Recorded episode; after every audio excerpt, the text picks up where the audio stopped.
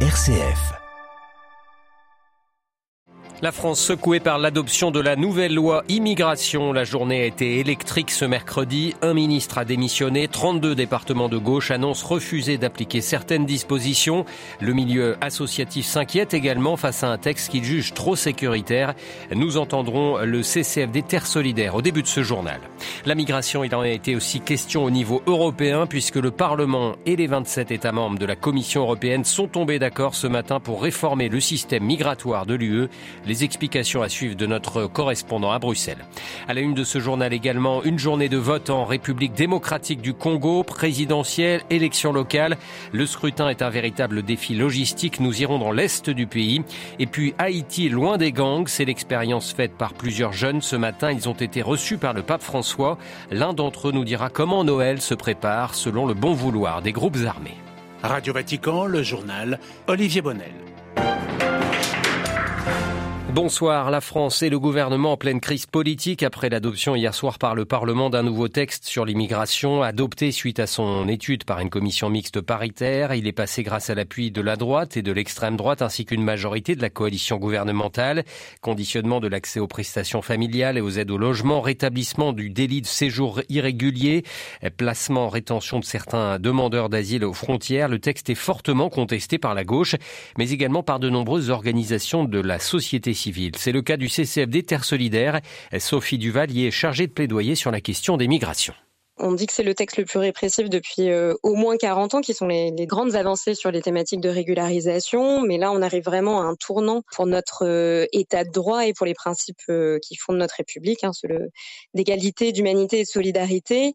ce qui nous inquiète énormément, bah, c'est en effet tout le durcissement de l'accès au séjour pour des motifs euh, d'études, pour des motifs de soins, pour les questions de, de regroupement ou de réunification familiale. On est extrêmement préoccupé également par tout le volet répressif on a rétabli le délit de séjour euh, irrégulier, mais à côté de ça, il y a énormément euh, de protections. Enfin, toutes les protections aujourd'hui sont levées euh, en ce qui concerne les expulsions et la détention des personnes étrangères dans notre pays. Donc, on va en fait se retrouver avec des mesures qui vont précariser extrêmement les personnes étrangères dans notre pays, qui vont les priver d'un certain nombre d'accès à des droits fondamentaux comme comme la santé, comme le logement. En effet, on déplace le débat sur des questions idéologiques et on cherche absolument des boucs émissaires à euh, des problèmes euh, un peu plus structurels de notre société, comme euh, la remise en cause de notre système social, du régime de protection et qui ne seront absolument pas résolus avec des textes comme ce projet de loi Asile et Migration. Sophie Duval, chargée des migrations au CCFD Terre Solidaire, le président français Emmanuel Macron va lui transmettre dès ce mercredi cette loi immigration au Conseil constitutionnel. Certains points du texte pourraient être amendés. Sur un plan politique, la loi provoque de nombreux remous. Le ministre de la Santé, Aurélien Rousseau, issu de la gauche, a annoncé sa démission ce mercredi. La fronde monte aussi chez les élus locaux. On apprend ce soir que 32 départements présidés par la gauche n'appliqueront pas le durcissement des conditions de versement de l'allocation autonomie. Le président français euh, Macron qui doit s'exprimer ce soir sur ce thème explosif. Une actualité migratoire décidément très riche ce mercredi puisqu'après nuit dernière de tractation, le Parlement européen et les 27 États membres de la Commission sont tombés d'accord tôt ce matin pour réformer le système migratoire de l'Union européenne. Arrivée, filtrage, accueil ou non, il s'agit du pacte asile et migration de l'UE, un texte qui était sur la table depuis 2020, mais en réalité cela fait des années que les Européens tentaient de réformer ces règles. Les explications à Bruxelles de Pierre Benazé. Le pacte asile et migration va remplacer l'actuel système européen que les pays du sud de l'Europe demandent à corps et à cri de réformer depuis au moins deux décennies. C'était le règlement de Dublin. Il confiait la totalité de la responsabilité de l'accueil des migrants au pays d'entrée, celui par lequel chaque migrant arrive dans l'UE. Avec les nouvelles règles, il y aura un mécanisme de solidarité en cas d'arrivée massive de migrants, une solidarité obligatoire par laquelle les États qui ne sont pas sur une frontière extérieure de l'UE devront choisir soit accueillir des demandeurs d'asile, soit faire une contribution financière. C'est la pierre angulaire de ces nouvelles règles européennes. Elles reposent aussi sur un renforcement de l'identification puis du filtrage entre ceux qui seront renvoyés vers leur pays d'origine et ceux qui pourront déposer une demande d'asile. La présidente du Parlement européen parle d'un texte équitable et fort. Certains estiment que l'accord a trop cédé aux pays qui veulent contrôler les frontières, par exemple en acceptant que des familles entières, enfants compris, soient placées dans des centres fermés en attendant l'examen de leur dossier. Pierre Bruxelles, RFI pour Radio Vatican. Et les deux agences de l'ONU qui traitent la migration, le Haut Commissariat aux réfugiés et l'Organisation internationale pour les migrations, l'OIM, se félicitent de l'adoption de ce texte au niveau européen, saluant, je cite, une étape très positive. L'actualité de ce mercredi est aussi africaine. On voté aujourd'hui en République démocratique du Congo 19 candidats à la présidentielle, parmi lesquels le président sortant Félix Tshisekedi, des milliers à des postes d'élus locaux. C'est un scrutin en format inédit qui était organisé dans le pays, euh, un véritable défi logistique dans une RDC grande comme quatre fois la France et où un million de personnes, selon la Commission électorale nationale indépendante, ne peuvent pas se rendre aux urnes en raison des problèmes sécuritaires. Dans l'est de la RDC, plusieurs dysfonctionnements ont eu lieu, selon le récit de notre correspondant dans la région, Augustin Mossangué. L'heure d'ouverture de bureaux de vote n'a pas été respectée dans les centres de vote partout sur le territoire national. Les électeurs ont attendu des heures avant de commencer à voter. Quelques incidents ont été enregistrés dans certains coins du pays dans les premières heures des élections. À Bounia, en Uturi par exemple, les déplacés du quartier Mouzipela ont saccagé de bureaux de vote ainsi que de machines à voter de la CENI. Ils fustigeaient la décision de la CENI qui leur demande d'aller voter dans leurs milieux respectifs dans le territoire de Djougou alors qu'ils s'étaient fait enrôler à Bounia. À Béni, au Nord Kivu, certains électeurs qui n'ont pas retrouvé leur nom sur les listes s'inquiètent.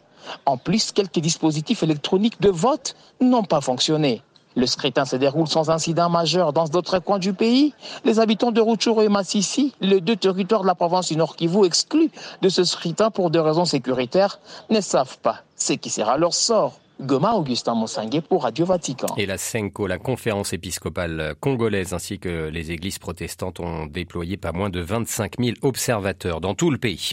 Le centre-ville de Conakry en Guinée est toujours paralysé ce mercredi, plus de deux jours après l'explosion et l'incendie du principal dépôt de carburant du pays. Le drame a fait 18 morts, 85 personnes sont toujours hospitalisées. La CDAO a demandé aux pays membres de l'organisation et à la communauté internationale d'apporter leur soutien à la Guinée dans ces moments difficiles. Ce matin, à l'issue de l'audience générale, le pape François au Vatican a partagé ses pensées et ses prières pour toutes les victimes guinéennes. Un cessez-le-feu à Gaza sera-t-il voté ce soir au Conseil de sécurité de l'ONU? Cela fait trois jours que le vote d'une résolution est repoussé. Les négociations restent difficiles. Elles doivent permettre notamment un meilleur acheminement de l'aide humanitaire dans le territoire palestinien. Anthony Blinken, le secrétaire d'État américain, dit ce soir espérer une issue satisfaisante sur le projet de résolution au Conseil de sécurité. Et du côté israélien, le premier ministre Benjamin Netanyahu reste inflexible. Il est hors de question que l'on parle de cesser le feu avant l'élimination du Hamas, a-t-il rappelé. Notre son Noël ce soir nous emmène en Haïti, terre oubliée, souffrante ce matin en marge de l'audience générale. Le pape François a rencontré un groupe d'Haïtiens venus à Rome pour célébrer la mémoire de sœur Louisa, missionnaire italienne en Haïti. Elle avait été assassinée par des gangs au mois de juin 2022. Une veillée aura lieu d'ailleurs ce soir en sa mémoire à Rome.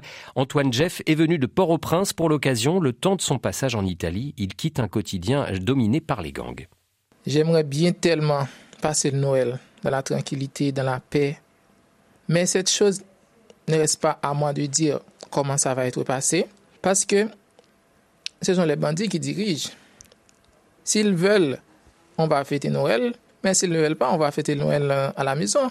On va tout rester à la maison, fermer, entendre des tirs partout et par là, et c'est ainsi ce sont eux qui disent quand nous pouvons sortir de la maison, quand est-ce qu'on doit rester à la maison et où aller, où ne pas aller. L'État n'a pas de contrôle de rien. Ce sont eux qui dirigent et la zone, la capitale, sur tout le pays. Quand il y a un, bon réseau, on, échange des messages, on sait, et OK, bon, maintenant on peut sortir, on peut voir ce qu'il y a dehors, comme ça. D'autre part, il y a la police qui ne contrôle plus rien. Parfois, la police contribue à tuer des jeunes. Parfois, je, ne veux pas dire qu'ils sont innocents, mais je pense que si on fait de la justice, la justice devrait être rester justice.